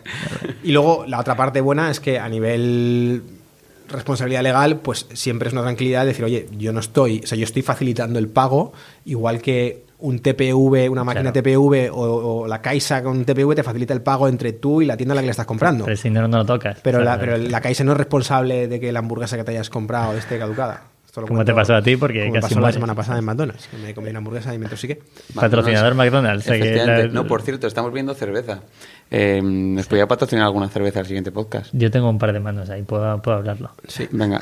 Cervezas San Frutos. Se la tira así, que son de Segovia, es que me llevo muy bien con ellos. Pues oye, San Frutos. A, tope, lo vemos. a tope con San Frutos. Vale, hablando de, de cervezas, hablamos de fusión. Sí, la fusión, joder, es súper curioso, ¿no? Yo creo que Llevamos ya una hora de podcast y no hemos hablado de esto, que es súper interesante, pero creo que merece la pena detenerse en esto, que es, eh, oye, ¿en qué momento estabais antes de la fusión y por qué os fusionáis? Bueno, pues a nosotros... Eh, ¿Y cuándo empieza la, el momento de primer mail, primera llamada? Eso a mí me parece muy interesante. Perdón, que estoy tirando del cable sin querer y la estoy liando. Está perfecto, está perfecto. Eh, ya. en 2000 2016, 2015. Loli lo sabe mejor, que es quien llevaba todo esto, pero eh, por ahí, por esas fechas, recibimos el primer email de, James, que es nuestro actual socio, nuestro jefe de operaciones, eh, simplemente pues diciendo que eran House My Dog, que era una empresa irlandesa, era muy friendly. La ventaja, una de las cosas que nos facilitó la fusión es que en aquel momento no competíamos, porque ellos estaban solo en Irlanda Tenían presencia en Reino Unido, que nosotros también, pero para nosotros Reino Unido era muy pequeño, entonces no, era, no había una competencia directa, ¿no? Y en cambio sí que teníamos como un enemigo común, ¿no? Que era Dogwadi, que era nuestro principal competidor en Europa. Eh, y bueno, pues nos, nos contactó eh, James, que es una persona excelente haciendo lo que hace, eh, estaba básicamente contactando a todo el mundo. O sea, todo el mundo. De hecho, yo me frustraba porque cada vez que encontraba a alguien relevante, nuestro, un inversor, un founder de un competidor, iba a LinkedIn, siempre me aparecía James antes. Era como, Dios, este tío ya estaba aquí. Esto antes de la fusión. Y, y nada, pues nos contactaron, empezamos a hablar. Y, y no sé en qué momento pues surgió la idea de, bueno de hacer de una fuerzas, una fusión no entonces al principio es complicado sobre todo porque es como una partida de póker en la que tú no ves las cartas de la otra persona. Tú no sabes si la otra persona es más pequeña más grande eh, al mismo tiempo si realmente hay un interés legítimo pues tampoco quieres mm, forzar o tensar la cuerda, ¿no? Porque no puedes empezar una relación de fusión a malas. A malas, ¿no? No puedes empezar ninguna relación ninguna a relación a malas, ¿no? Pero pues, pues, igual, ¿no? Al final es un poco como una especie de, de, flirteo en el que vas acercándote, te vas despertando más interés en la otra persona, la otra persona te, o la, otra empresa te despierta más interés. Y bueno, llega un momento en el que ya hay como un interés más claro y entonces mm, se decide compartir métricas. Entonces lo que se hace es eh, se acuerda un template con una serie de métricas relevantes eh, por ambas partes. Ellos propusieron uno. Eh, de hecho, es gracioso porque en aquel momento, en paralelo, nuestro competidor DogBuddy estaba contactando a todos los competidores también y ya nos habían enviado ellos un, un, template. Entonces, reutilizamos el que nosotros de DogBuddy pasamos porque veíamos que claramente lo que querían. Un poco saber dónde estabais a lo mejor, Sí, o sea, inicialmente el, contacto inicial era similar, pero nosotros como que lo olimos, que lo que querían era básicamente pues tener datos del mercado, porque estaban preparando una operación de, exit, que fue la que luego hicieron. Dogwadi terminó vendiendo a nuestro competidor americano. Y, lo veíamos, y mientras que en House My Dog pues no, no veíamos eso, ¿no? Entonces el mismo template que nos pasó DogBuddy con, con una propuesta de, métricas a compartir lo reutilizamos para House My Dog acordamos mm, que compartir, firmamos un, NDA, que es un acuerdo de confidencialidad eh, mutuo, que bueno, que eso al final pues tampoco te garantiza nada, pero, pero bueno, hay que hacerlo. Eh, y compartimos una serie de métricas y ahí empecé a saber un poco pues qué volumen tiene el otro, si es más grande que tú, si no. Y... desde el minuto uno ya empieza el proceso. O sea, una vez que habéis mm, compartido métricas, tú dices, venga, vamos para adelante, o cuál es el proceso? Mm, no, o sea, no es, no es de un día para otro. De hecho, nos llevó muchísimos meses y hay veces que pierdes el interés, hay veces que al final yo creo que enseguida nos dimos cuenta como que teníamos un, enemigo común y teníamos unos objetivos comunes y que tenía mucho sentido unir fuerzas. Era, conectando con lo que comentaba antes, era el momento en el que a Loli y a mí nos estaba costando mucho cerrar una ronda de, financiación ya más seria con VCs y tal, y, ellos en cambio nos decían que tenían acceso a pasta. Y bueno, al principio lo tomamos un poco con. como. Eh, un poco reacios, O sea, como que no, no sabemos si era un farol o no, pero enseguida vimos que es verdad. Ellos habían hecho un crowdfunding en Crowdcube en, en Irlanda, en el que habían levantado, no sé si fueron 700.000 euros como en 24 horas, hicieron el, el récord de Crowdcube y dijimos, joder, realmente en Irlanda hay, peña que quiere invertir en esto, ¿sabes? Y ya no solamente en Irlanda, sino también en, Reino Unido. Eh, y ese fue como el primer interés, decir, bueno, mm, estratégicamente nos puede interesar fusionarnos porque ellos tienen acceso a capital que nosotros no tenemos, nosotros tenemos mejor producto, teníamos mejores métricas, éramos más grandes en, en tamaño, pero estratégicamente nos puede interesar.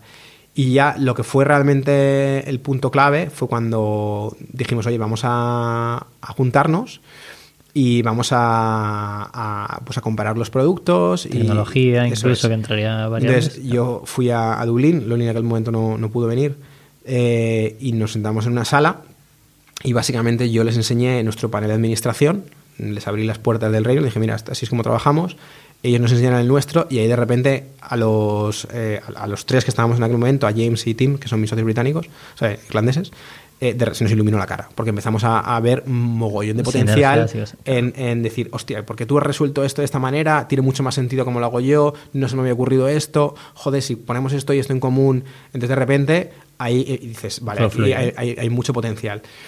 Eso por una parte a nivel de, de producto y luego a nivel de de equipo fundador, enseguida vimos que había un, fit muy bueno entre los roles de los cuatro fundadores, que esto es también muy difícil y es, hemos tenido mucha suerte, porque Tim es el CEO perfecto, es una persona con mucha inteligencia emocional, súper correcto, eh, súper capaz de mantener eh, la sangre fría cuando, cuando es difícil, eh, lo que yo considero todas las características buenas de, un CEO.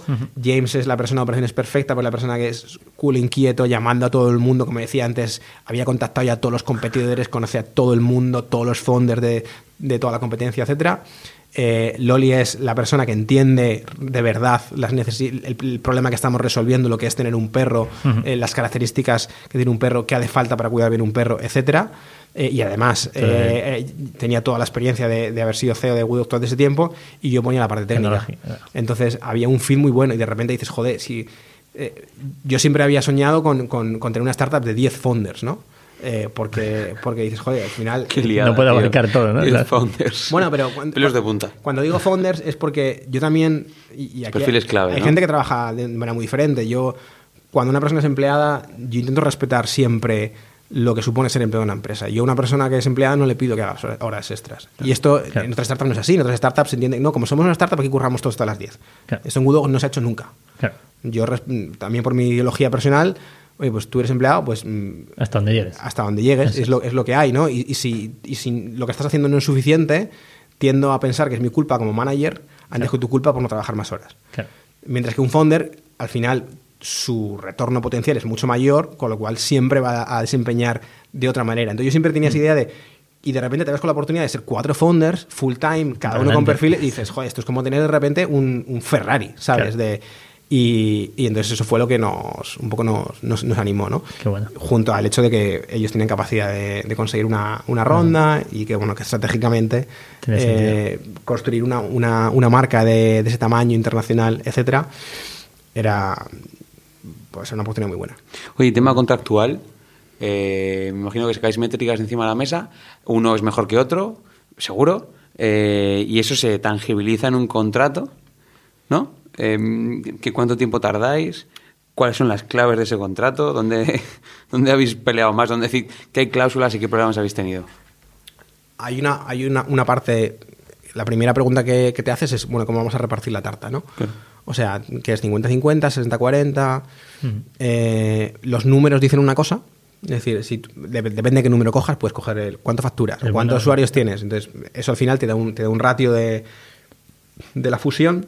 Em, pero, pero luego la realidad es que enseguida los cuatro nos dimos cuenta de que, de que esta jugada, al final, montar una startup y, tener, tener éxito, es muy binaria.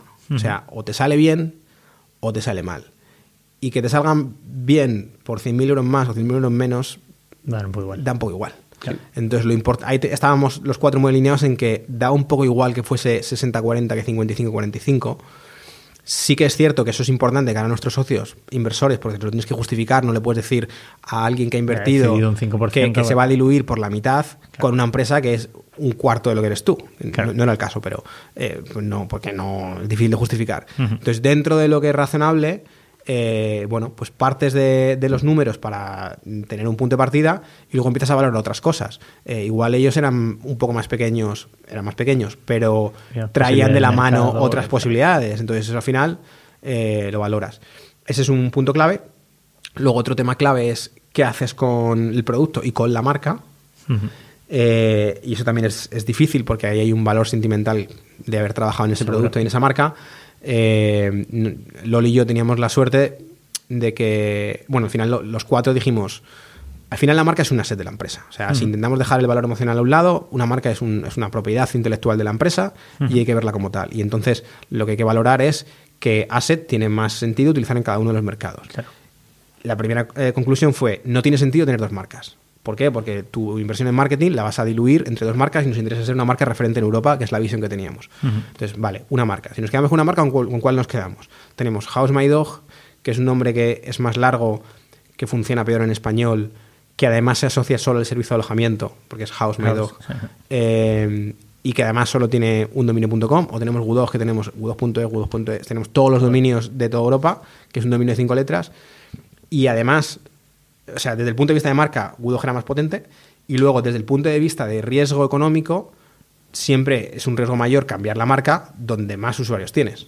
Teníamos más usuarios, entonces ahí ellos enseguida, al principio pues les costó un poco, pero enseguida se dieron cuenta que, que, era lo tal. Y, bueno, pues hay un proceso en el que cuesta que al final todo el mundo, sobre todo su equipo, el equipo que venía de Hold My Dog, abracen un poco la, marca, ¿no? hay que hacer un poco un esfuerzo de, compartir esto. También ayudó mucho el, que en ese momento hicimos un rebranding, o sea, lo que es un, un cambio de, nombre, sino un cambio de diseño, y les involucramos a ellos en el proceso de rebranding. Entonces ya el nombre era el mismo, pero el logo es completamente diferente. Claro, hay un acuerdo, está entre todo firmado. Claro, eso también ayuda, ayuda mucho. Claro, integrar el equipo. Sí. Qué bueno. ¿Y, en qué momento estés ahora y qué plan tenéis? Ah, y luego, perdona, me había dejado un, tercer punto importante que es ¿Mm? qué haces con el producto. ¿Vale? Tienes, ah, dos productos que son diferentes y dices, vale, ya mm, te has juntado, te has dado cuenta de que hay cosas que quieres poner en, común mm, y entonces mm, dices, bueno, pues intento fusionar las tecnologías. Eso no es imposible. Es imposible. Sobre todo, además, nuestra tecnología era un backend en Ruby, el suyo estaba en PHP, no se puede. Entonces, eh, durante un tiempo lo intentas valorar, no se puede. Y coges el que no mejor funciona. Entonces, al final tienes que coger uno. Y los dos tenían cosas buenas. Claro. Y decidiste tú que eres el GTO. Eh, yo tenía una visión bastante clara de lo que había que hacer, pero yo tampoco podía llegar, sobre todo en aquel momento en Google estaba yo solo como desarrollador, pese a que éramos una empresa grande, estaba yo solo, eh, grande entre comillas, pero que teníamos bastante volumen, eh, y en House My en aquel momento eran cuatro desarrolladores. Y tampoco puedo llegar y decirle a cuatro tíos que llevan años currando en esto, mira, vais a tirar lo que habéis hecho a la basura y vamos a hacer esto que se me ocurrió a mí. Claro. Entonces hubo ahí un proceso de, de dos, tres meses de sentarse y de alguna manera es casi una campaña política. No, no, no de manipular, pero de que la gente te compre lo que estás, de convencerles. Tú le tienes que convencer. Y, y, al final, pues conseguí, conseguí hacerlo, o conseguimos hacerlo. Y, lo bueno es que ahora todo el equipo de, desarrollo de Jornado continúa con nosotros y ha entendido que, esto tenía sentido. Y lo que estamos haciendo es montar algo nuevo encima de lo que ya era Pero House My Dog lo mantenemos vivo porque capta tráfico y tal, pero no se desarrolla a nivel técnico. Es decir, no se ha podido fusionar. Se han fusionado las bases de datos, que eso también es un curro que da para otro podcast entero, lo que es fusionar dos bases de datos que en teoría hacen lo mismo, pero que son completamente diferentes. Eh, pero sí, es lo que hemos hecho.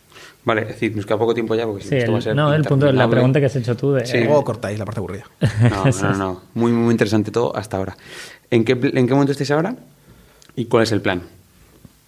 Eh, pues ahora, como decía, estamos eh, preparando una versión nueva de- del producto, eh, poniendo que básicamente es la consecuencia de todos esos aprendizajes comunes de ambas plataformas que hemos tenido. Eh, acabamos de terminar la migración de los usuarios de Irlanda de House My Dog, que todavía estaban en House My Dog, los, los hemos migrado la semana pasada a Udog, justo la semana que yo me intoxiqué con la hamburguesa en McDonald's. En el proceso, además. En el proceso, la misma noche, bajé a comprarme, mientras migraba a los usuarios, bajé a comprarme la hamburguesa y me intoxiqué. Y al día siguiente estaba había 50.000 bugs en producción y yo me estaba muriendo.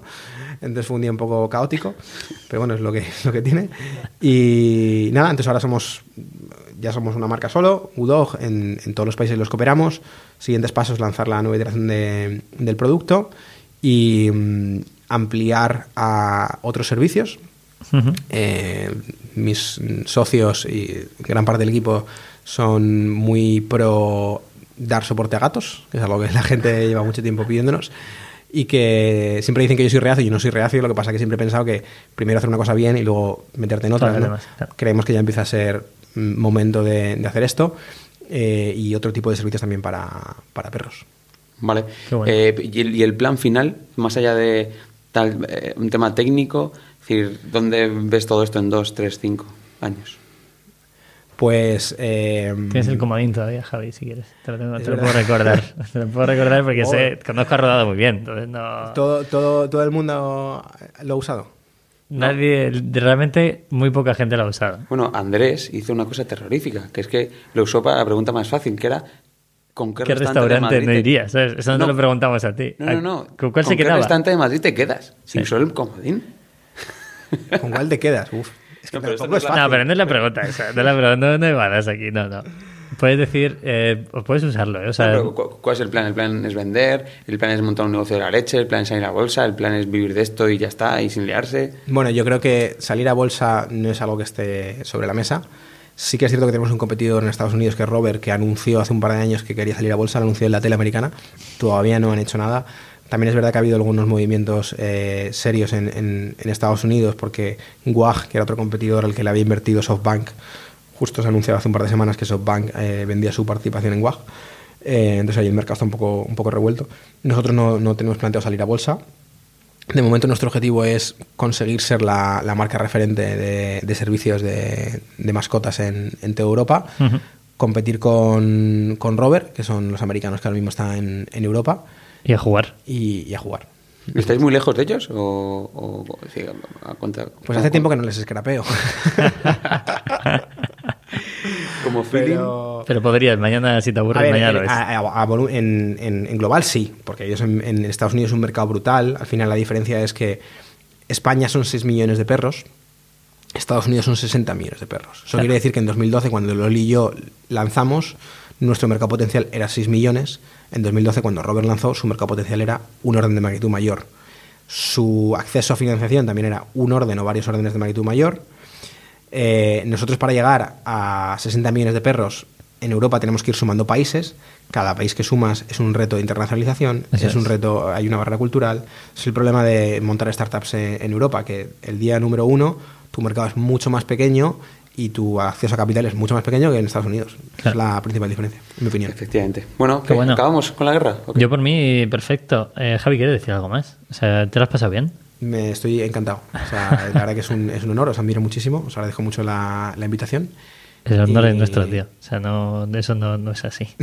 Ya lo sabes, tú. Hemos hablado de muchas cosas, ¿no? Me quedo, me quedo con, por hacer un learning rápido, me quedo con, oye, un marketplace es muy complejo, los detalles son claves y al final pasan cosas como que te tienes que fusionar con otros para, para tener consistencia en- y que hace algo gordo. Y lo segundo que me quedo es con que Loli y Javi tienen una forma diferente De ver las cosas. y hacerlas. Que, igual es buena para algunas y, y- Y malas para otras. No, Sí. no, claro, claro, esto ya sabemos cómo funciona, pero, pero me quedo con esas dos cosas para mí, las, las mías, Yo me no quedo las el- suyas. con el hecho de cómo crecer ambas partes, ¿no? Tanto usuario como servicio, en este caso a mí eso me parece brutal, porque muchas veces nos consultan de, ah, quiero montar una plataforma de entrenamiento, una plataforma no sé qué.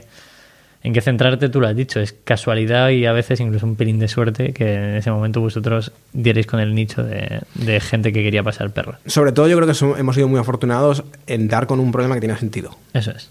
Y un mercado que existía, es decir, una necesidad, que es que existen perros, la gente se va de vacaciones, la gente no sabe qué hacer con ellos, y que lo que había, que las resinas caninas, realmente era una experiencia muy mala. Vale. Entonces, ahí no diría visionarios, porque siempre pienso que si una idea es buena, eh, la va a tener otra persona. De hecho, competidores americanos que, que ni les hemos copiado nosotros a ellos, ni ellos a nosotros, ya han hecho lo mismo y al final hemos llegado. Era muy gracioso ver en aquel momento era Dog Bakey, como Dog Bakey de repente ah, su web era igual que la nuestra, porque ambos habíamos copiado Airbnb. O sea, Claro. al final, si la idea es buena, la va a tener otro. Claro. Y al final es, mm, bueno, la diferencia es las ganas que le pongas. Eso es. Bueno, bueno, a mí me parece precioso terminar con eso. Yo sé que soy mucho de ganas, de trabajo y ese tipo de cosas. Y no hemos hablado de Guaira. Em, Bueno, es no, que a ver, la, la cosa de Guaira es que Rodado y yo nos conocimos en Guaira. Eso no es mentira. Y yo a Raúl le conocí en. Guaira. Guaira unía a mucha gente. Efectivamente. O sea, Guaira- Rodado y yo, nuestra relación empieza en un Guaira Weekend. Aunque luego Rodado ya tenía más relación con Guaira que eso, que lo cuente otro día. Pero Sí, eso es. encantado. Em, nada, si queréis cerramos la jugada. Cerramos. Y- Eh, dar las gracias a la gente que nos escucha. Puedes decir el número rodado que sé que te gusta. Eh, cinco, seis, cinco mil, seis mil escuchas. 6.000 escuchas. Seis mil escuchas. Sin contar Spotify porque no sabemos cuántas. Enhorabuena. Prom- prometemos volver y, y- y saber todas las escuchas. En verdad esto es un hobby Es un que hobby. nos sirve como canal de recurrencia y de Y para tomarnos y una cerveza con amigos y aprender de negocios, que es lo que estamos. Pero en verdad nos lo estamos pasando maravilloso. Oye, que la gente Volveremos- tenga paciencia con la Navidad, con los pedidos, Por con favor. el caos que estamos teniendo. Eh, Pepe tiene ojeras, muchas. Y, y, y bueno, está siendo un mes maravilloso, pero que la gente tenga eh, paciencia paciencia. y amor por nosotros, por favor. Y el podcast vuelve en 2020. O sea, Sí. en principio este año descansamos. Eh, que descanse todo el mundo, que viene bien descansar, disfrutar de la familia y ese tipo de cosas. Y nada más, gracias por estar ahí. Siempre que digo gracias por estar ahí, miro al micro, tío. Me parece muy, me parece muy curioso. Joder, espero que esto lo cortes. Nada bueno, más. Javi. gracias, Javi, tío. Feliz Navidad. Feliz Navidad a todos. Un abrazo. Chao, chao.